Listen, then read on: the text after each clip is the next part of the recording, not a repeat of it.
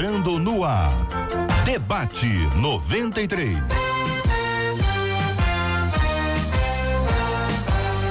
Realização 93 FM. Um oferecimento Pleno News. Notícias de verdade. Apresentação J.R. Vargas. Alô, meu irmão. Alô, minha irmã. Aqui fala J.R. Vargas. Estamos de volta, começando aqui mais uma super edição do nosso debate 93 de hoje, nessa sexta-feira, 6 de dezembro de 2019.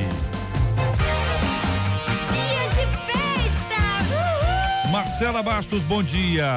Bom dia, JR. Bom dia aos nossos ouvintes. Já com tchauzinho para quem está acompanhando a gente nessa live de abertura no nosso Facebook. Lembrando que 968038319, WhatsApp. Pelo WhatsApp você participa dando opinião ao longo do programa, mas manda pra gente aniversário do pastor, da pastora. O aniversário. Tô quebrando aqui o, né, o microfone, mas tá tudo bem, tá tudo ok. Tá? Manda pra gente o aniversário da sua igreja. Como hoje é sexta-feira, aniversariante de hoje, sexta, e de amanhã, sábado. Não esquece de mandar o seu nome pra gente, a gente quer te honrar aqui ao final, já tá aí. Muito bem, minha gente. Sejam todos muito bem-vindos. Aqueles que estão conosco aqui pelo Facebook da 93 FM, que a bênção de Deus esteja aí, ó, sobre a sua vida, sobre a sua casa, sobre a sua família. Você que nos acompanha pelo rádio, que privilégio ter a sua audiência. Você que nos escuta também aqui pelo aplicativo da 93 FM em qualquer parte do planeta, ou no site rádio93.com.br, ou a qualquer dia e horário pelo Spotify a nossa programação da 93 FM, especialmente o nosso debate 93, também disponível para você. São 11 horas e 8 minutos, horário de Brasília. Este é o Debate 93, com J.R. Vargas, na 93 FM. Tema 01 do programa de hoje, minha gente. Estamos vivendo a doença do imediatismo em nossas igrejas? Pergunta uma de nossas queridas ouvintes. Por que alguns buscam a bênção pronta e se esquecem do Deus da bênção? Quando Deus aparentemente não responde, muitos desistem e chegam até abandoná-lo. Outros, se não receberem o que querem, se afastam. Afinal, essas pessoas não conhecem o evangelho ou há outro evangelho sendo pregado? É o que pergunta uma de nossas queridas ouvintes, pastor Djalmir da Cunha. Muito bom dia, seja bem-vindo ao nosso debate 93 de hoje. Como responde ao senhor as perguntas da nossa ouvinte? Bom dia, JR. Bom dia aos debatedores aqui nessa mesa. E a você, querido ouvinte. Uh, eu digo nessa pergunta final, ambas, né? Ou seja, as pessoas não conhecem o evangelho e também há um outro evangelho sendo pregado. O evangelho sendo pregado é justamente a teologia da prosperidade, onde as pessoas pensam que ela tem que fazer com que Deus seja o seu servo. Ela é Senhor, Deus servo. Poeta Paulo César fala isso, né? Quem ontem era servo, hoje acha-se Senhor.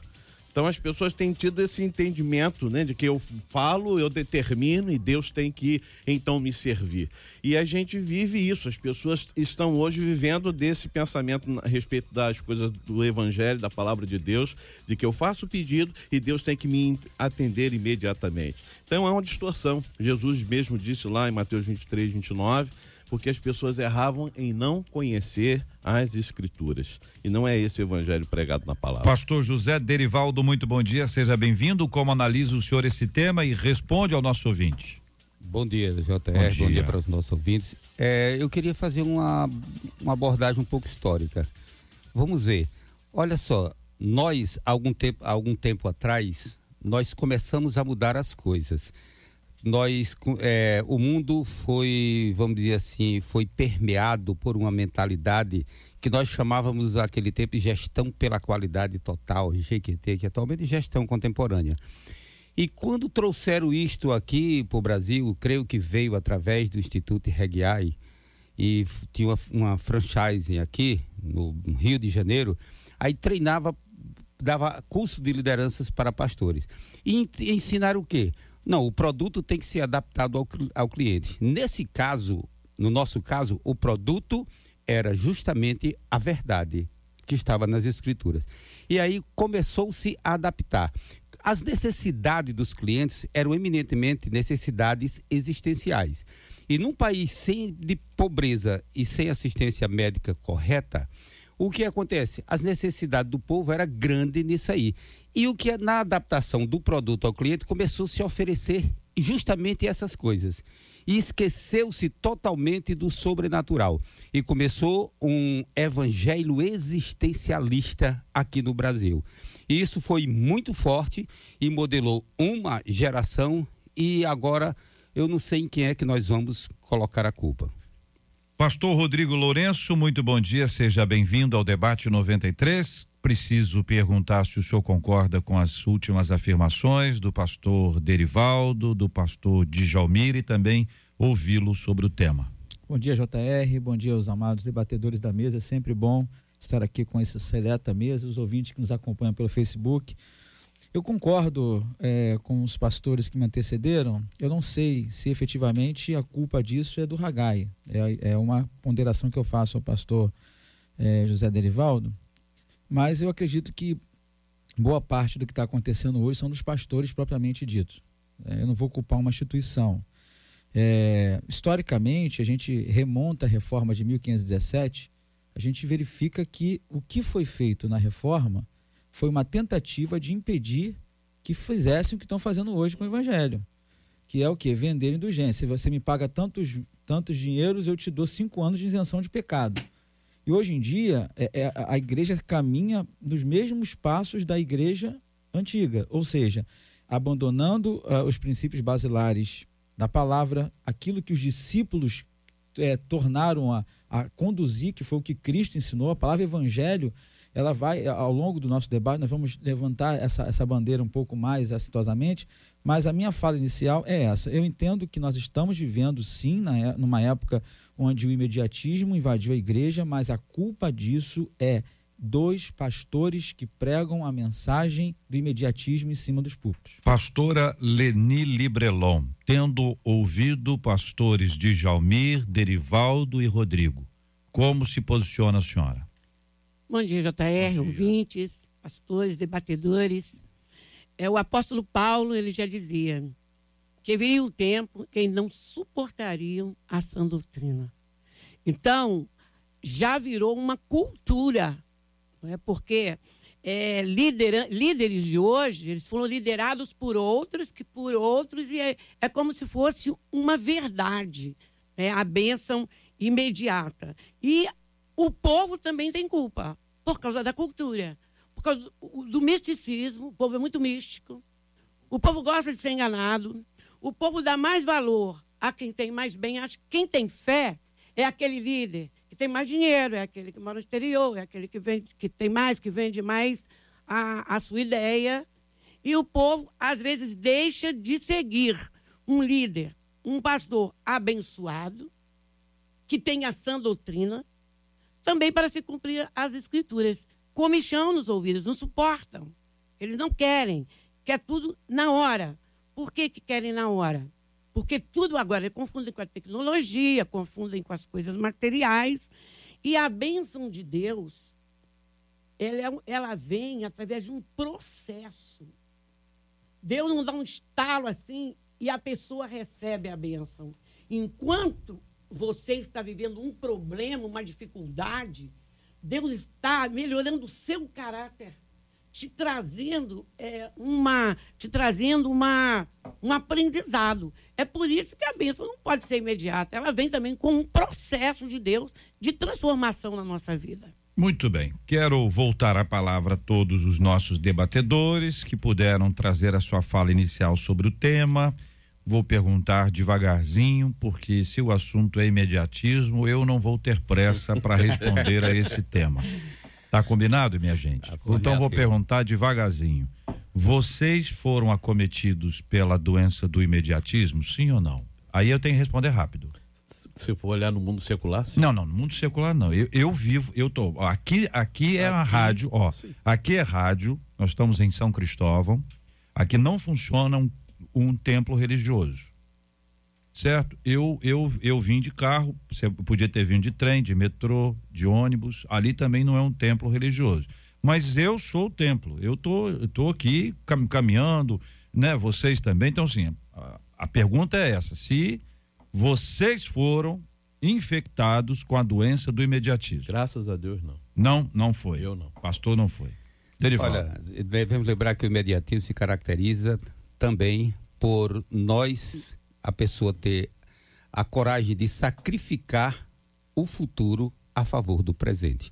E se alguma coisa vai ser bom ou trazer alívio no presente, mesmo que amanhã crie transtorno, o imediatista ele prefere o alívio do presente do que a solução demorada. Pastora. Então nós não podemos ser assim.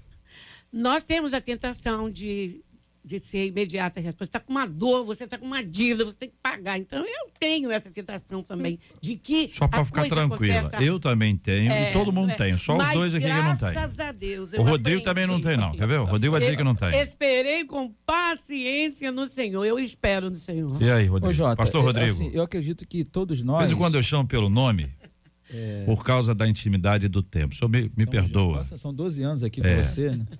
Ah, eu, eu acredito assim, eu já passei por essa fase também. E em algumas, ah, em algumas sessões da vida, nós nos deixamos levar pelo imediatismo. Isso é fato. Agora, conforme a gente vai amadurecendo, a gente vai Verdade. aprendendo na caminhada que o imediatismo ele não te conduz a nada. Muitas, é, muitas, das, muitas vezes te conduz à precipitação, que é a mãe do desespero. Quando você quer algo para ontem, você acaba agindo de forma incoerente, impensada. Isso gera transtornos e consequências drásticas ao longo do tempo. Ao perceber que isso existe, é porque eu já fui, de alguma maneira, infectado por Sim, isso, gente. Isso está na vida. Nenhum de nós pode dizer assim, não, rapaz, eu chego num restaurante, eu peço a comida, pode demorar, não tem problema nenhum, não. nós queremos coisa rápida, todos nós queremos as coisas é, para ontem. Tudo na vida. Você entra numa fila, você quer que ela passe rápido, você, você vai, você tá, quer resolver alguma coisa, seja uma doença, seja uma comida. Nós todos estamos assim. Internet travar, como trava o tempo inteiro, é o caos, porque a gente precisa disso, porque é tudo. Esse, essa, essa maneira acelerada de, de viver, ela, ela é, é do ser humano. Tanto que tem se feito diversos estudos para gerar um- um- um- uma desaceleração no indivíduo, porque nós estamos acelerados. Essa aceleração nossa gera ansiedade. Essa nossa aceleração gera um- algumas síndromes que estão aí disponíveis também ligadas à família da ansiedade. Então, é esse aspecto da vida que nós fomos impactados, porque o mundo está mais corrido. O tempo, ó, nós já estamos em dezembro. Quero, quero avisar para vocês, vocês já tinham conhecimento disso, que o Natal já chegou. Tá certo? Quer dizer, 2019, minha gente, já aconteceu. Olha como as coisas. E, e 2019 começou ontem. Você piscou o olho e já acabou. Essa sensação de que tá tudo indo rápido demais, não tá, tá tudo no tempo certo, mas a, essa aceleração que a gente vive, a agitação que a gente vive, não tem como não transferir isso para nosso dia a dia da fé. O que o ouvinte está colocando aqui é gente que não sabe esperar e gente que quer que seja dos, desse jeitinho aqui. E se não for desse jeito aqui, eu não quero. Aí nós precisamos avaliar se a doutrina da prosperidade veio na mala do regai, ou regiai, ou ragai, como alguns dizem, porque foi a afirmação do pastor José Derivaldo, contestada pelo Rodrigo, mas que Djalmi e, e Leni não disseram nada sobre o assunto. Então, estou retomando aqui o ponto para identificar se é isso mesmo ou se tem outras fontes e essa fonte especificamente não tem nada a ver com esse assunto. Tá na mesa. Podemos continuar então? Por favor. Então vamos lá. É, como eu falei, isso foi na década de 80, trouxe essa mentalidade de que nós, os líderes eram treinados e eles aprendiam que o produto tem que ser adaptado ao cliente. Isso era o boom da gestão pela qualidade total. Os quais líderes, pastor? Os líderes, todos os líderes. O instituto, ele não treinava só líderes evangélicos. É, mas eu desconheço. Ele treinava assim, líderes eu só- eu empresários. Só, só quero pegar um, com todo o respeito que eu tenho ao Hum. senhor, o seguinte: quando o senhor fala todos os líderes, o senhor generaliza. Todos E toda- os líderes e todo- que estudaram lá. Ok. E não era todo mundo que tinha acesso. Beleza. Era um pessoal bem selecionado. É, E não era barato também. Sim, sim. Agora não era a- pra a- todo mundo. Eu vou levantar só uma bandeira. É, tudo que a gente recebe de fora, porque as nossas igrejas, ela, todo o surgimento das nossas igrejas evangélicas no Brasil, elas vieram de onde? De fora. Né? Durante muito tempo, várias denominações nutriram certas tradições porque acreditavam. A pessoa chegou de chapéu, é, aquilo virou uma doutrina na igreja porque as pessoas acreditavam que aquilo ali era o certo a fazer. E com o passar do tempo, viu que não era bem assim. Então a gente herdou muita coisa e continua herdando nas nossas igrejas uma cultura que vem dos Estados Unidos. Os louvores são, nossos louvores são altamente influenciados pelos louvores americanos. Então, eu, eu só, eu só estou é, pontuando isso aqui porque eu acho muito complicado a gente colocar é, uma, uma linha de ação apenas quando a gente sofre influências de vários meios, de várias maneiras. É isso que eu estou pontuando aqui certo. senhor. Só uma, só uma coisa. Os processos dialéticos, quando eles se catalisam, eles tomam, eles saem em várias direções. Eles envolvem vários vetores. E se um processo dialético é catalisado a partir de uma necessidade social, ele vai, ele vai desencadear vetores em todas as direções onde houver necessidade. Então, citei um catalisador apenas de um processo dialético. Esse processo dialético só ele, vamos dizer assim, só desenvolveu vetores em várias direções porque ele encontrou um campo fértil. E o campo fértil é o quê?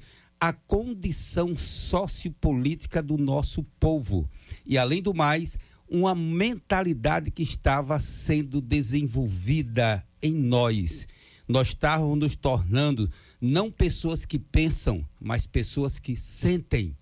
Então nós, nós vamos dizer assim, queriam que nós não nos caracterizassem, não nos caracterizassem pelo penso logo existo, mas pelo sinto logo existo. E nós víamos muito isso, não só na mídia, como também dentro das igrejas, que a igreja também é um subsistema social. Então não corre a revelia do, da totalidade social. Então nós temos essas características. Então, como nós tínhamos um, vamos dizer assim, um campo fértil da área político, social e econômica, então imediatamente apareceu isso aí, essa possibilidade. Começaram a oferecer para as pessoas justamente isso. Ontem mesmo tava, eu gosto de fazer umas pesquisazinhas e eu liguei a televisão em programa evangélico. E tinha um programa evangélico que camarada falava de pessoas que eram curadas, isso era curada através disso, tudo coisas que, é, vamos dizer assim, na Inquisição estaria todo mundo na fogueira. Magia. E eu fiquei olhando, perguntei para minha esposa, em algum momento eles falaram que foi Jesus? Não. Não usam o nome de Jesus. Ninguém fala que foi Jesus. E por que que isso dá certo? Porque pararam de pregar o evangelho aqui no Brasil. Começaram a pregar igrejice aqui no Brasil, cada um pregando as características da sua denominação. Quando aconteceu isso após a reforma, até que apareceu, todo mundo está lembrado, do Meno Simões e vamos dizer, fez o folhetinho dele, deu aquela estancada em todo mundo, mas estava caminhando para isso aí. Só que agora não tem, aparece mais nenhum Meno Simões com nenhum pia desidéria. Então, o que que nós temos? Nós estamos caminhando para quê? Uma igreja viu alguém uma fazendo uma coisa e deu certo, ela vai e copia. Por quê? Está dando certo. Ninguém quer saber da verdade, quer saber o que está dando certo. É o pragmatismo que nos caracteriza. Bem, e bem. nós temos que falar disso, que nós somos muito bons em ver os erros dos outros mas nós temos que ver o nosso erro. Enquanto nós não vemos os nossos erros, nós estamos lá vamos dizer, é condenado quando... para Solomão. Vou só, Quem só... cobre as suas transgressões Irmãos, nunca prosperará. É o seguinte, é que quando a gente fala sobre vários assuntos e a gente às vezes não fecha o raciocínio. Eu preciso fechar. Porque é o compromisso que nós temos com o rádio, com os nossos ouvintes. Então, quando se fala de uma instituição, e aqui existe a responsabilidade de quem fala. Naturalmente, quem fala responde pela sua fala. Mas a reflexão que eu trouxe aqui sobre esse assunto é pensar exatamente isso. É um dos vetores, mas é fato mesmo isso? Tem a ver com essa dinâmica que envolve prosperidade na igreja? A gente sabe exatamente a fonte dessas coisas. Essas coisas são conhecidas e são existem autores que são idolatrados, depois são abandonados. Uhum mas durante um tempo eles são idolatrados. Literatura que foi consumida, ainda que de forma superficial, por gente no Brasil inteiro que vem repetindo isso. Mas veja, o assunto não é esse. Eu trato tudo isso com carinho, com cuidado, porque eu respeito as pessoas. As pessoas podem pensar diferente de mim. Eu não preciso que eu não preciso concordar com todo mundo e nem preciso concordar com graças a Deus. É por isso que a gente muda. Senão ia ficar todo mundo igual. A gente muda porque alguém tem uma outra ideia diferente. Então, nesse processo histórico, e aí nós estamos lidando aqui com, com uh, pastores experientes, que já foram experimentados pela vida, que já passaram por muitas coisas, processos denominacionais, processos eclesiásticos, convivem com gente de todas as áreas, sabem que essas questões elas são muito complexas quando elas são apontadas como uma fonte que ainda que seja, como disse o pastor, um dos vetores. Os relatos que eu ouço são completamente diferentes. Os relatos que eu ouço são eh, dão conta de seriedade, de estrutura, de organização, coisas que têm sido feitas, que são importantes. Tem o aval de grandes líderes que, que abraçaram essa causa, gente muito séria, gente comprometida com o evangelho de verdade. Mas eu quero retomar o assunto para poder trabalhar esse tema. Eu estou só dizendo isso porque toda vez que é citado o nome de uma pessoa, de uma instituição, isso repercute, isso se espalha e é necessário que a gente tenha essa palavra de ponderação para dizer, olha, essa é a fala do pastor José Derivaldo, a opinião dele tem que ser respeitado. É a opinião dele. O pastor Rodrigo disse aqui o ponto de vista dele, discordou, tem que ser respeitado. É isso que está sendo colocado aqui para a gente não ficar preso a um tema ou então atirar em dez temas diferentes uhum. e não uhum. resolver nada. Uhum. Então, voltando aqui ao assunto, o assunto é imediatismo. Uhum. O imediatismo, já dissemos aqui, está na vida, é do ser humano, é resultado de uma cultura acelerada quando eu levo as questões desse da minha vida normal e quero aplicá-las a Deus, tem duas possibilidades. Pode haver um quebrantamento e conversão, ou pode haver uma maluquice, que é querer que Deus faça tudo na velocidade que eu quero, não que eu não queira. Não que vocês não queiram. Se formos sinceros aqui, qualquer um de nós, quando faz uma oração, quer que ela seja respondida imediatamente. Uhum. Agora, Deus está ouvindo a nossa oração, trabalhando na, na nossa vida. Em várias ocasiões, a espera é um tempo de tratamento, é para amadurecer, é para desenvolver a nossa fé.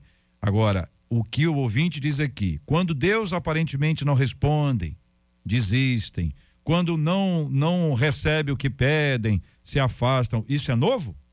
Não, não. isso não é novo. Isso é recente? Isso, não, é, recente. isso é da última década? Do dia de Jesus. E sabe o que acontece? Então, é isso que eu estou querendo dizer que a gente começa a botar culpa, entendeu? E, e, tem que entender que tem coisa que é do ser humano. O ser humano quer, o ser, ser humano briga Existe. e tal. E a gente tem que dizer assim, pera um minutinho, o evangelho, que essa é a palavra, o evangelho é isso, isso e isso. Aí é o processo, por favor, pastor. É. Quando as pessoas, a, porque a culpa não é somente das lideranças, o povo exige por causa do andamento do mundo, eles querem copiar. Então eles mudam de igreja. Eu não recebi aqui, vou receber ali, vou receber lá, porque não vão para a palavra do Senhor. Gente, não há imediatismo. Deus levou seis dias para fazer as coisas, construir o mundo, criar o mundo. No sétimo, descansou. Descanso diferente do nosso que nós pensamos, porque Deus não se cansa. Mas é, Jesus, ele ficou no ventre de Maria nove meses.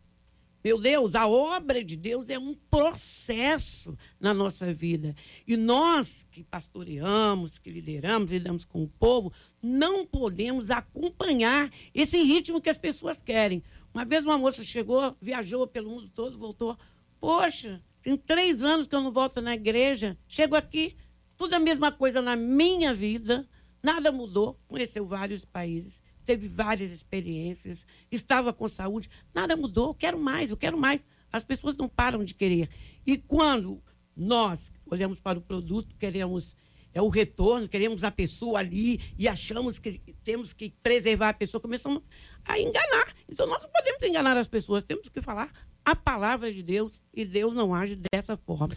Tudo tem o seu tempo.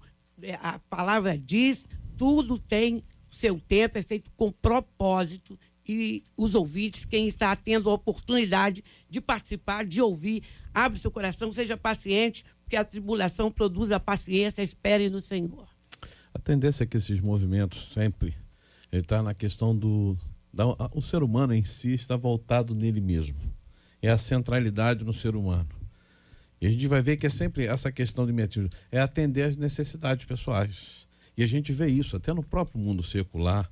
Hoje eu vejo alguns movimentos acontecendo, né? O movimento do coaching, não tenho nada contra, né? Mas é um movimento onde você, você É pode, você vai, é a onda do momento. Quando O eu senhor tem olho- coisa contra sim, ué. Ué, o senhor diz, eu não tenho nada contra, mas eu vejo faz isso, isso, isso. O senhor tem contra. Tem opinião. É opinião, É, ué. eu tenho a minha opinião. Então, É, é. o senhor é livre. O senhor- Por que, por que o senhor não fala que o senhor é contra? Não, eu não falo que ela conta que tem os seus benefícios. Eu não Então, vou o senhor é a favor. fora. Não, mas por outro lado eu sou contra. Você bota a situação O senhor discorda de algumas coisas, Algumas concorda com coisas outras. que tem no coach. Principalmente estudando a psicologia agora, eu tenho uma visão é, é, é, é, que é complexa em relação a isso. Não, vou entrar no momento. O que eu queria chegar num ponto é o seguinte. O pastor fez a, o pastor Robson fez, a- o pastor Rodrigo fez aqui um apontamento na época da reforma. Qual foi o movimento que fez com que ah, os cristãos olhassem para essa realidade e falassem: a gente precisa mudar isso. Para onde a gente está indo? Vamos voltar para onde? Para a palavra. Só na escritura. A gente precisa voltar. O que, que a palavra diz? E nesse contexto a gente olha o que, que a palavra diz hoje quando as pessoas estão rumando para um caminho completamente desfocado da palavra de Deus. Eu amo olhar aquela oração de Abacuque. Quando ele fala ainda que a oliveira minta, os campos não produzem os seus mantimentos, eu me alegrarei exultarei no Deus da minha salvação. Eu não estou aqui para servir ao homem, a mim, as minhas necessidades, eu estou aqui para servir a Deus. E Deus, ele vai sempre ser Deus, tendo ou não tendo as coisas. Olha só como difere de o que se prega hoje em muitos púlpitos dos movimentos que nós temos visto hoje, onde não, Deus vai te atender, você tem que colocar Deus contra a parede mesmo, você tem que determinar diante de Deus. Não, mas não é isso que eu vejo na palavra de Deus. Eu vejo hoje gente falando assim, mas a palavra de Deus diz lá, posso todas as coisas naquele que me fortalece. Olha o contexto, o que que Paulo está dizendo? Eu sei passar necessidade, fome, como ter fartura, porque eu posso todo naquele que me dá o suporte naquele que me dá a força, aquele que me sustenta nos momentos até difíceis da minha vida, é ele que está presente. Olha só como as pessoas distorcem a palavra de Deus. Por isso que eu falei no início aqui, Jesus fala: vocês erram porque vocês desconhecem a palavra. E a gente precisa voltar para a palavra. Pastor, deixa eu só fazer um, um adendo ao que o senhor está falando, é, para que fique claro para os ouvintes que nos assistem nesse debate. É, a gente não está descartando aqui a possibilidade de Deus ser aquilo que a gente precisa que ele seja. Sim. Quando a gente pega Óbvio. o texto de Êxodo, quando Moisés pergunta para Deus: se eu for a Faraó e ele perguntar quem foi que me enviou, Deus responde: diga que eu sou o que sou. É, a- a a- o termo original ali, Asher, eu esqueci qual o, o restante do termo, mas ele vai falar assim: eu sou o que você precisa que eu seja. Então, eu acredito que Deus é aquilo que a gente precisa que ele seja. O grande problema é quando a gente transforma Deus no, no elemento que pode resolver só os problemas. Então, eu quero que Deus resolva um problema meu, mas eu não quero passar por o processo. Mas, pastor Rodrigo, me é, permite uma parte, me permite uma parte, assim, quando a gente olha esse texto aqui, ou seja, des- des- dessa colocação aqui do ouvinte, é muito interessante observar justamente nessa questão, nesse aspecto. O problema é, ah, então Deus não quer me ouvir, ou seja, nessa igreja então não atende, eu vou, como É. disse o pastor, eu Mas- vou mas Os mudar. não porque se a pessoa, um sinal, ela quer, Deus tem que me ouvir. um fim Sim. Entendeu? muitas pessoas. Mas, É, essa mas- a mas aí, questão. aí eu volto. Eu sirvo a Deus se ele faz alguma coisa para mim. Mas aí eu volto ao que eu falei no início. O problema, a culpa disso é da liderança. Sim. Eu- a gente, porque presta atenção, gente- nós estamos aqui, enquanto pastores que somos, qual é o nosso papel dentro da igreja? É, nós não somos efetivamente os, os donos da razão, mas embora muitos se, se acham donos da razão. Então, é, é, foi pregado durante muito tempo que era proibido o crente pensar. É o mito da caverna Sim. de Platão. Sim. Então, por exemplo, se chega uma pessoa na tua igreja e questiona você lá, e, e te questiona, ah, mas eu não concordo com o que o senhor falou, não. Muitas vezes, não estou generalizando, qual é a visão que a gente tem dessa, dessa ovelha? O cara é um insurgente, o cara é um questionador, o cara é um rebelde. Ninguém pode E- ter senso crítico. Ninguém pode ter senso crítico. Então, isso foi pregado, ainda continua sendo durante. Foi pregado durante muito tempo. Você não pode pensar, refutar a palavra do líder, porque senão você é A rebelde. palavra papal. Era pecado papal. da É a bula heterodoxia. papal. Não tinha perdão. E ainda não tem. Mas ainda, ainda hoje é assim. Quem se levanta para questionar, ainda que seja é, é, uma questão de sub- subserviência, de é, tendo lá a devida a- a respeito, ainda é tido como uma pessoa que é rebelde. Então, é, muitas vezes é proibido pensar. Só que quando você vê a- os crentes de Atos capítulo 17, onde os, os discípulos liam a palavra, eles pegavam e peraí, deixa eu ver se está pregando lá, são os bereanos. Eu conferia, conferia nas escrituras. Mas quando eu falo que o problema da liderança, por quê? Ah, se eu pregar isso aqui, vão trocar de igreja. E a preocupação é que se trocar de igreja, a receita cai. Se a receita cair, vai dar ruim para mim. Então, existe uma série de coisas que começam a, a, a, a se juntar e forma é o que a gente está vendo hoje. O evangelho, ele continua sendo evangelho desde que ele seja pregado como evangelho que está escrito na palavra de Deus, que é os princípios basilares lá do início. Gente, vocês não acham assim que muitas heresias já existiam? E agora a gente toma conhecimento que tem a televisão, tem a internet, tem o rádio.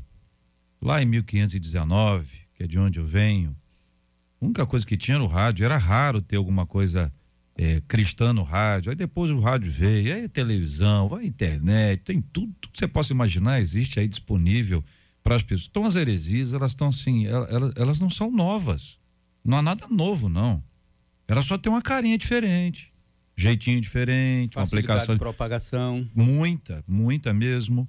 E existem coisas que são assim curiosas. A, a gente tem dificuldade para pensar. É, é uma questão que não é nem espiritual, não uma questão educacional. A educação que a gente tem no Brasil, em sua maioria, ela é, ela é, é feita para a gente pensar, ou é feita para a gente decorar, ou é feita para a gente passar. E aqui não é uma crítica ao professor, estou falando de um sistema educacional. Perfeito. A gente tem que avaliar que isso assim, é, é, o, a gente vai, ah, aqui o pessoal não pensa, mas não pensa, tem um, um processo aqui você vê que tem escolas que a gente vê hoje aí, do graças a Deus, de algumas escolas em estados, em cidades bem pobres, que elas se destacam pela sua originalidade, pela sua inventividade, criatividade, professores que são guerreiros, que ensinam debaixo de árvore, que não tem uma estrutura com ar-condicionado, uma sala bonitinha, uhum. ou um quadro daquele que é branco, com a, a, letra não sei o que lá, com a canetinha, que a, não tem nada, não tem recurso, mas tem inteligência. Isso é que Deus deu. Então, o que a Bíblia nos diz, ela nos encoraja a pensar o tempo inteiro. Pensai, pensai. O processo de reflexão. Quantas vezes Jesus contava uma coisa, o discípulo ficava assim: o que, que ele quis dizer com uhum. isso? Pensaram. E depois, o mestre, vem cá, só aqui entre nós, só não vou contar não, mas o que que é isso aí? Estão pensando. Quando a gente não entende, a gente está pensando. O problema é quando a gente finge que entende. Esse é, o problema. Sabe aquela aula que você dá aí? Entenderam? Silêncio, você olha, ou todo mundo entendeu, geniais, ou ninguém entendeu. Então, quando você diz eu não entendi, é sinal que você pensou. Quando você não diz nada, pode ser que você não tenha nem pensado. Não então, nada, não, não entendeu? Então, essa. A gente às vezes se intimida para tirar uma dúvida, porque dá, tem a impressão de que todo mundo entendeu. Aí fica tímidozinho, não fala nada não, deixa quieto aí, deixa rolar. Eu sou perguntador, é minha função aqui. Algumas vezes eu faço perguntas que alguém vai dizer, ah, pelo amor de Deus, que pergunta é essa? Já tem outras ocasiões que a pessoa disse, você perguntou o que eu queria perguntar. O meu papel é esse. Então, quero só encorajar os nossos ouvintes que entenderem que a dificuldade de reflexão, ela é fruto de uma cultura que não investe em educação é uma cultura que nós vivemos e que a gente, de alguma forma, transporta isso para ir para a igreja. A gente não prepara professor. Ó, oh, tô dizendo a gente, tô generalizando não. É, Tá certo? Querendo dizer assim que alguns, algumas como não preparam, elas não investem nisso. Às vezes o próprio líder ou a líder nunca estudou num seminário, uhum. porque quem passou para aí foi o anjo, entendeu? Estudou na escola angelical e aí a pessoa tem lá 200 anos de igreja, ainda assim não estudou, ou já estudou e parou. Parou. Não, não lê mais nada. Não precisa, Jesus ensina. Não é isso? Então, a gente tem que entender que esse é um processo complicado, gente. E que a gente não pode desistir nunca. Né? Quer dizer, não, não vos conformeis com isso. Renovação da, da, da, da vossa mente. Esse, esse processo de, de discutir, de tratar os assuntos. Bom, né? Vamos ver como Jesus Sim. abordou isso aí. Um certo momento Jesus fez, operou um milagre. E todo mundo comeu, foi aquela maravilha. Aí eles ficaram na expectativa de que isso se tornasse comum. Aí em outro momento Jesus faz um discurso. explicando, expondo verdades muito fortes. E quando ele fez isso, todo mundo foi embora. Aí os discípulos foram reclamar com ele. Como se dissesse, aí, mestre, perdeu todo mundo aí. O que, que você fez? Aí Jesus olha para eles e, e vocês estão fazendo o que aqui? Não foram embora por quê? Vai embora também? É. Então, o que que Jesus mostra, ensina para nós? A igreja, como mater e magistra, como era nós conhecíamos antigamente, né? A igreja tem que modelar as pessoas. Então, a igreja é responsável por um paladar disfuncional que as pessoas têm nos dias atuais. Então, nós estamos modelando a igreja para quê? Então, se só temos coisas doces para a igreja, a igreja vai acabar morrendo de diabetes. Ô, pastor, né? só para continuar, o senhor falou uma frase aí, é, a continuação do versículo, qual foi a citação dos discípulos? É, para onde iremos nós? Se só, só tu tens, tens a palavra agora, da que, vida eterna. O, o, que que isso é fruto? Isso é fruto de uma vida com Jesus. Afirmativo. Quanto Verdade. mais se afasta Só dessa, dessa prova, né? coinonia, dessa comunhão, quanto mais a igreja se afasta disso, porque hoje em dia é perfeitamente possível um ministro viver do dom. O dom arranca aplausos, mas só a unção despedaça o jugo. Então, o que tem de gente que é profissional hoje em dia não está no gibi. Agora, quando se tem uma comunhão com Deus, você não quer sair de perto dele. Foi o que os discípulos. Todo mundo foi embora por causa do discurso duro. Mas os discípulos, eu não vou, a gente não tem para onde ir. Só tu tens as palavras de determinação. Pode ser duro, Matias. pode doer, o chicote pode comer, mas a gente sabe que contigo a gente vai além. Uhum. Então a gente vai. Então, só para concluir minha fala, quando você pega essa questão do evangelho aqui, Jesus, Jesus deu uma palavra em Mateus 16, 24. Quem quer vir após mim, negue-se a si mesmo, toma a sua cruz e siga-me. A filosofia do evangelho é isso aqui, é simples. Para dar continuidade, o que ele ensinou, primeiro, renuncie o que você, o que está dentro de você, o que, o que, esse impostor que existe dentro de nós.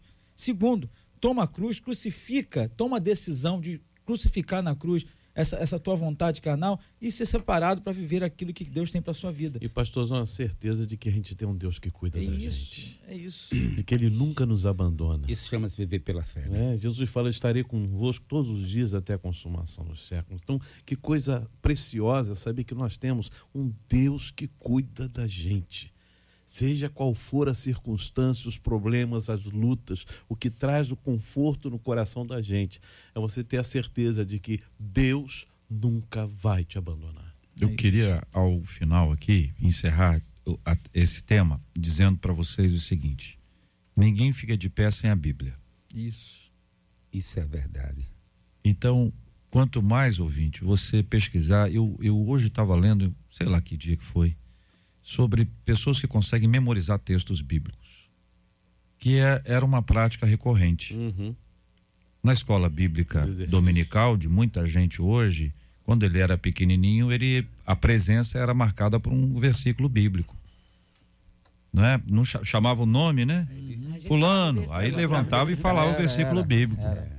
E era complicado às vezes, porque conforme o professor, a professora não podia repetir o versículo. Os mais fáceis saíam primeiro. Então era briga para ver. Jesus chorou, não é direto. Era o primeiro que saía, Jesus chorou. Pastor, nada me faltará. Né? E aí de- depois começava. aí você vê o seguinte: que a memorização do texto bíblico ela é importante se ela produzir uma meditação. Mas é exatamente o processo de meditar na palavra, meditar na palavra, que vai fazer com que a gente, numa hora de ventania, de temporal, a gente se lembre dos textos bíblicos e o Senhor vai ministrar a nossa vida, é o Espírito Santo, é a palavra de Deus ali clara para a nossa vida. O Senhor vai falar com a gente, vai nos manter de pé. Então, cuidado, porque às vezes você gosta muito de uma liderança ou mesmo de um autor. E você se apega à liderança, ou ao autor, ou o autor, ou um cantor, uma cantora. Você se apega. A gente precisa entender que ah, o desafio de Paulo para nós é que nós fôssemos eh, seguidores de Cristo como ele foi. Nós fomos chamados para seguir a Jesus. Lógico que alguém me levou a Jesus. Mas esse alguém me levou a Jesus não para ficar atrás dele, para ficar ao lado dele. E aí nós vamos criando um timaço aqui de cada vez mais pessoas que seguem a Jesus. E eu louvo a Deus que eu tenho visto muitas pessoas abraçarem a fé neste tempo Sim. e abraçarem o evangelho de Jesus Cristo. que eventualmente foram bombardeadas por doutrinas das mais diversas e que se depararam com uma realidade. Né? Nadei, nadei, nadei, não achei nada.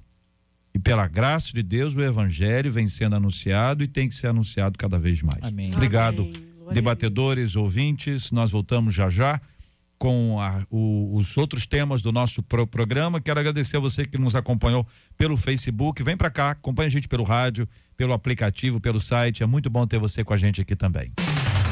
Estamos juntos no Debate 93.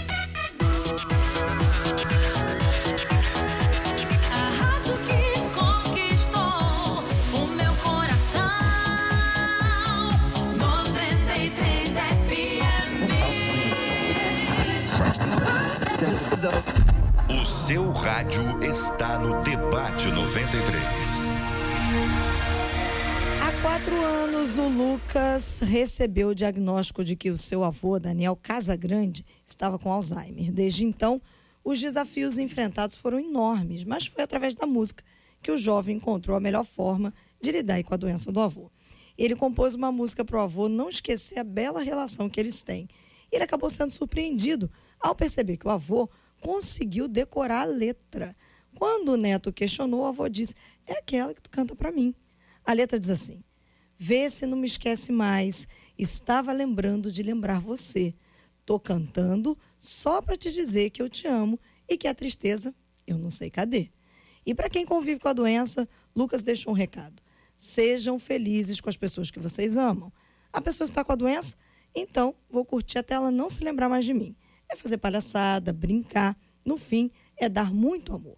E baseada na história do Lucas e do avô dele, a gente quer perguntar para você: você já presenciou assim pequenos milagres que foram operados pelo amor? Conta pra gente. E a gente cita 1 João 4,7 que diz: Amados, amemos uns aos outros, pois o amor procede de Deus, e aquele que ama é nascido de Deus e conhece a Deus. Quem vai começar a falar?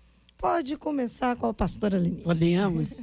Eu tenho presenciado, porque tenho convivido com muitas pessoas assim, que não, que, que não tiveram né, a felicidade eh, de ter o avô, o pai, a mãe assim, com saúde até o fim. E aquele amor, aquela dedicação. eh, Dona Rita, ela viveu na minha casa há 20 anos. E ela teve a bênção de ter uma filha que também convivia, morávamos todos perto, mas ela morava na minha casa. A filha levou para a casa dela. E ela ainda viveu muitos anos. Você entrava no quarto da dona Rita, tinha aquele perfume, porque muitos pais são abandonados, muitos idosos são abandonados. Te- Eu já visitei pessoas de condição onde ali é um mau cheiro, uma coisa horrível. O tratamento é horrível, as pessoas não cuidam, mas você tinha prazer de chegar ali. E realmente ela foi melhorando, foi melhorando. E quando o Senhor a levou, ela já estava com quase 90 anos de idade. E a filha levava alegria, brincava, era como se tivesse pessoa doente ali. ali. E eu acho que esse tem que ser realmente o tratamento com uma pessoa que está com esse tipo de enfermidade na sua velhice. É, eu acredito que o amor ele vai gerar automaticamente atitudes. Né? A pessoa que ama, é, o próprio Jesus ele vai quebrar um paradigma social é, que existia na época do olho por olho, dente por dente, daquilo que era preconizado na questão do, do é, dar e dar de volta da proporção maior. E Jesus entra em cena e fala assim: não, não é assim que funciona. É amar, sobretudo, aqueles que, que são seus inimigos, aqueles que não gostam de você. Então, o amor, ele não vê a cor, não vê a etnia, O não vê a, a posição, se é de esquerda, se é de direita, mas o amor, ele age. Não existe amor passivo. Na minha concepção, todo amor é ativo. Ele caminha você para agir em favor de outrem, sobretudo sem esperar nada em troca.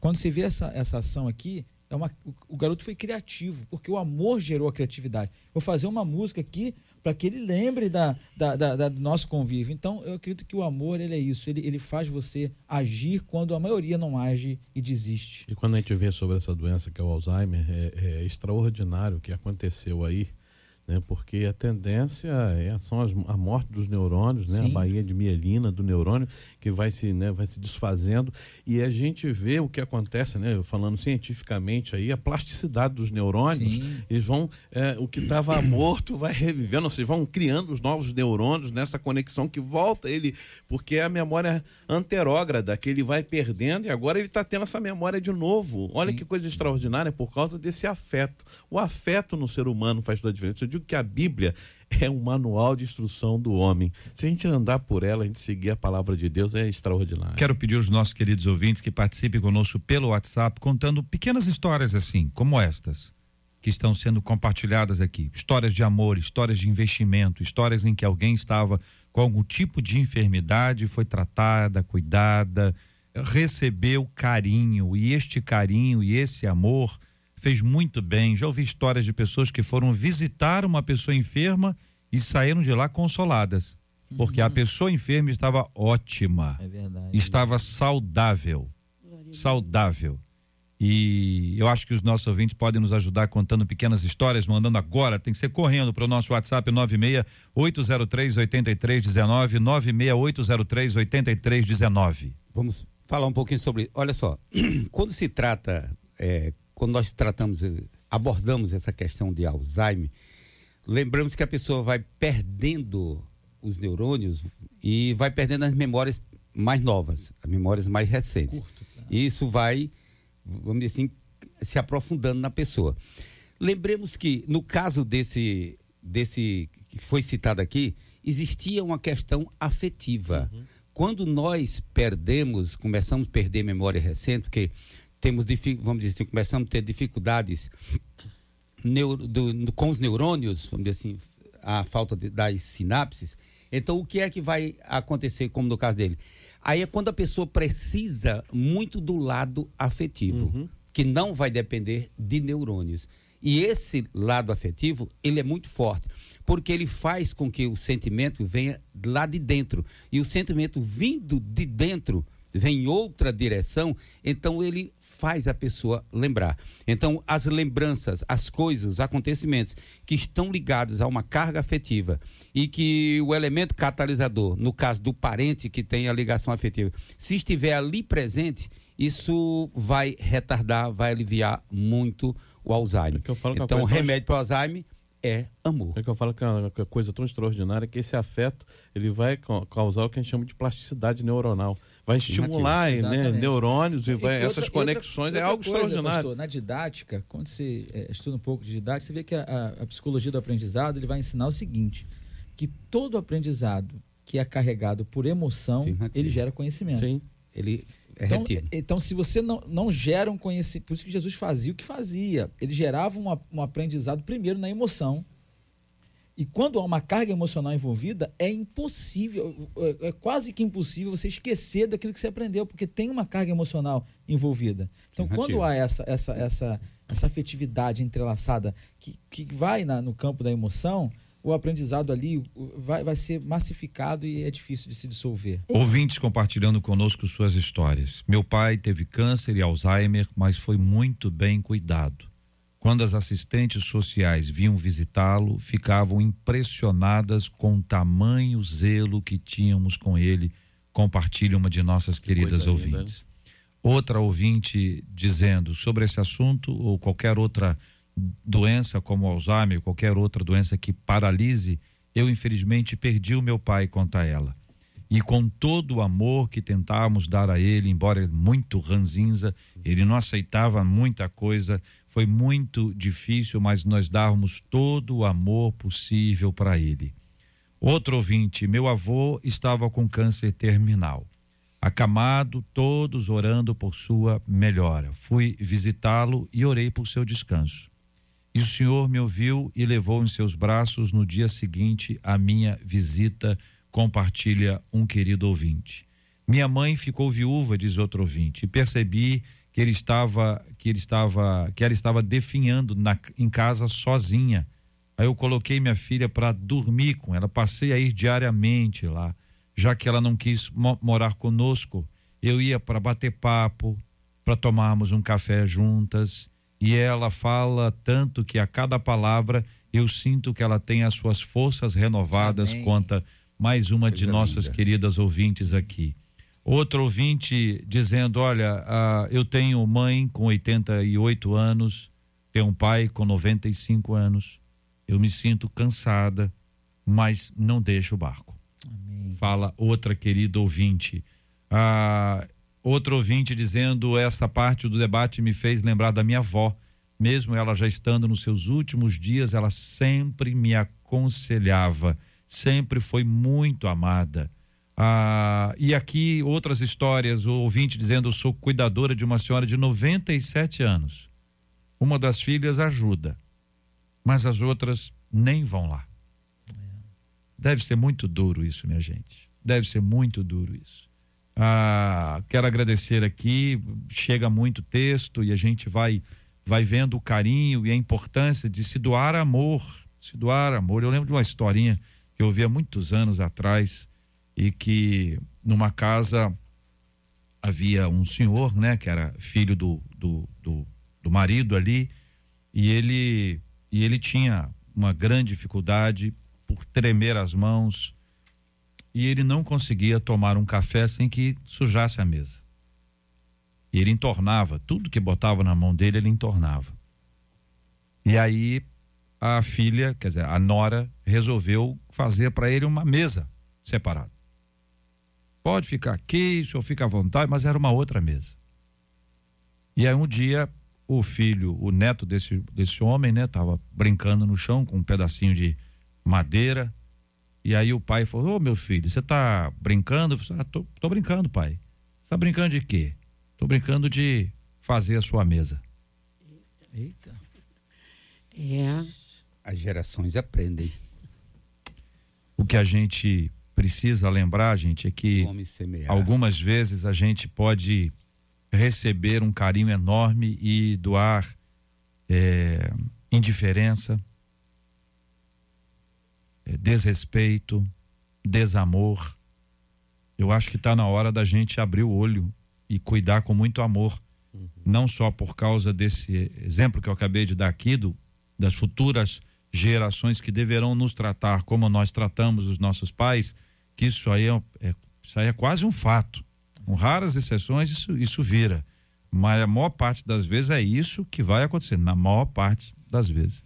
Mas a gente tem que viver um, um- um cristianismo que onde pode vigorar o amor, né? Esse evangelho o evangelho do amor, onde a gente vai mostrar para as pessoas que cuidaram da gente o carinho que, que a gente precisa ter com elas. Bom, é isso.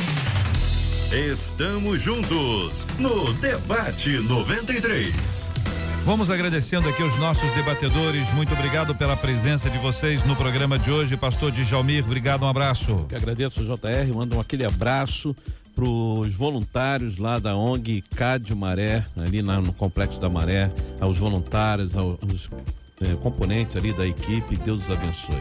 Pastor José Derivaldo, obrigado, um abraço. Obrigado a todos os ouvintes, um abraço para todo mundo e um abração, um beijo lá para minha esposa que está ouvindo, que hoje eu não saí naquela foto que com certeza eu seria o mais bonito Não, isso, outra aí, vez. isso aí não tenha dúvida. Ela sempre acha isso. Muito bem. Muito obrigado, pastora Leni Librelon. Eu que agradeço. Eu quero mandar um abraço muito carinhoso para minha nora em Portugal, Daniele, que ela pôs aqui no WhatsApp. Estou seguindo o debate. Um Opa! aperto, um debate. E a mãe dela está com Alzheimer aqui no Brasil. Ela deve ter sido muito tocada. Daniele, o nosso carinho, a nossa oração pela irmã Mônica. Deus está com ela. Pastor Rodrigo Lourenço, obrigado, um abraço. Eu que agradeço, quero mandar um beijo pro meu filho que não pôde vir comigo hoje, minha família, em especial as igrejas que fazem parte da nossa regional, Pilares, Praça Seca e Vaz Lobo, onde eu estou pastor eh, atualmente. Forte abraço a todos, Deus abençoe. Enquanto eu estava sentada ali, JR, Hum. até antes de dar parabéns aqui, enquanto os debatedores compartilhavam, você compartilhava uma história, as histórias dos nossos ouvintes, eu quero dar uma palavra para os nossos ouvintes, porque eu estive do outro lado, né? Então, na época em que eu estava doente, é só para poder compartilhar você, para você ouvinte, que às vezes uma atitude muito simples pode mudar de fato a vida de alguém e aquele esforço que a pessoa está fazendo ali para ficar bem. Então, quando eu estava no CTI, para quem sabe, para você receber alta do hospital, você precisa que o seu intestino funcione. E eu usei fralda. Eu não queria é, passar por aquela situação. Foi até então que uma pessoa chegou para mim e me disse assim: Você pode fazer isso por mim? E aquela atitude simples, mas de amor e de incentivo, mudou a minha visão, mudou a minha história naquele momento e certamente me incentivou para poder ir para frente. Então, às vezes uma palavra muda a história de alguém. Então, não deixe de agir com amor. Vamos dar parabéns? Hoje, aniversário do R.R. Soares, lá da Igreja da Graça. Quem mandou pra gente foram as ovelhas Luciana e Soraya. Hoje também é aniversário da Iris Alves. Ela é que é esposa do pastor Daniel Silva. Eles são da PIB do Flamengo. Quem mandou pra gente foram as ovelhas Daniel e Natanael. Amanhã, aniversário do pastor Fernando César da Silva, da Igreja Batista, no Pafa. Aniversário também amanhã do pastor Éder Collers, da Igreja Batista em Viçoso Jardim, ali em Niterói, da Cristina Jaloto, ela que é esposa do pastor Ronaldo, eles são da Igreja Geração de Novos Ado- Adoradores ali em Piabetá. E hoje é aniversário da Edna Fontana, esposa do pastor Gilton Medeiros, da Igreja Batista em Jardim Santíssimo. Um beijo para todo mundo. Deus abençoe vocês até segunda-feira com a graça do nosso Deus, se assim nos permitir. Amém, que assim seja. Nosso carinho, os nossos ouvintes. Obrigado, gente, pela audiência durante toda essa semana, companhia, oração. Que Deus continue abençoando a vida de cada um de vocês. Hoje nós vamos orar pelos temas, pelos assuntos. Temos orado todos os dias pela cura dos enfermos, consola os corações enlutados. Vamos orar com gratidão, com louvor ao nosso Deus e Pai. Vamos lembrar das pessoas que têm passado tanta dificuldade. Hoje, de forma especial, lembrando dos idosos, gente que está precisando de tanto carinho, gente que se doou, se esforçou, abriu mão do almoço, abriu mão de férias, abriu mão de presente, abriu mão de tanta coisa para que os filhos pudessem ter e, às vezes, no exagero, deram além, foram guerreiros, guerreiras e hoje sentem-se abandonados por tanta gente que hoje não tem tempo, não tem tempo, não tem tempo, vovô. Desculpa, vovó, não tem tempo. E é preciso que a gente aprenda a cuidar, a zelar, a amar de uma forma tão intensa e especial aquelas pessoas que são importantes para a nossa vida. Valorize. E você que é mais jovem, está acompanhando a gente, invista um tempo da sua vida ouvindo os mais velhos, os mais experientes. Cumprimente-os na igreja. Abrace-os respeitosamente. Encontrando na rua, dê bom dia, boa tarde. Dê uma palavra boa. Deus abençoe o senhor, a senhora. Ainda que a pessoa seja ranzinza, qualquer um de nós é ranzinza. Qualquer um de nós. Todo mundo é ranzinza em algum momento da sua vida. Quando a gente vê uma pessoa que passa assim com a cara amarrada, é normal que a gente. Que pessoa mal-humorada. Sabe lá se a pessoa está com dor? Sabe lá se a pessoa está passando por uma luta, uma batalha? Você não tem a menor ideia, só está falando que a pessoa é. Vamos amar mais as pessoas, cuidar delas, zelar pela vida delas. E não deixe de estar na casa do Senhor, na igreja, nesse final de semana.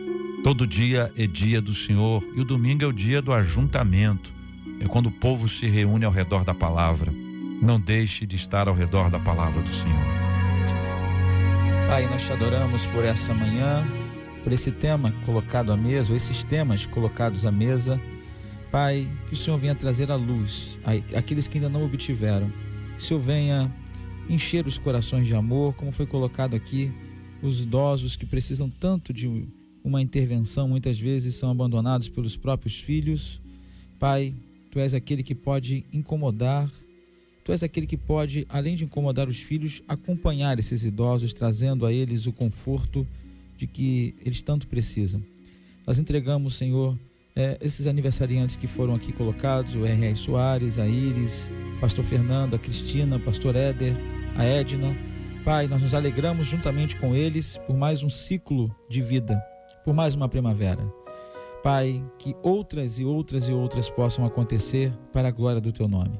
Entregamos o Rio de Janeiro, o Brasil, entregamos os enlutados, os encarcerados, a política brasileira, Senhor, as igrejas brasileiras, que os princípios basilares do Evangelho voltem a ser, ó Deus, vinculados nos púlpitos daquelas que não estão fazendo mais. Que o Evangelho seja novamente genuíno. É isso que a gente te pede, Senhor. Aproveitando o ensejo, dá-nos um final de semana bendito, em nome de Jesus. Amém.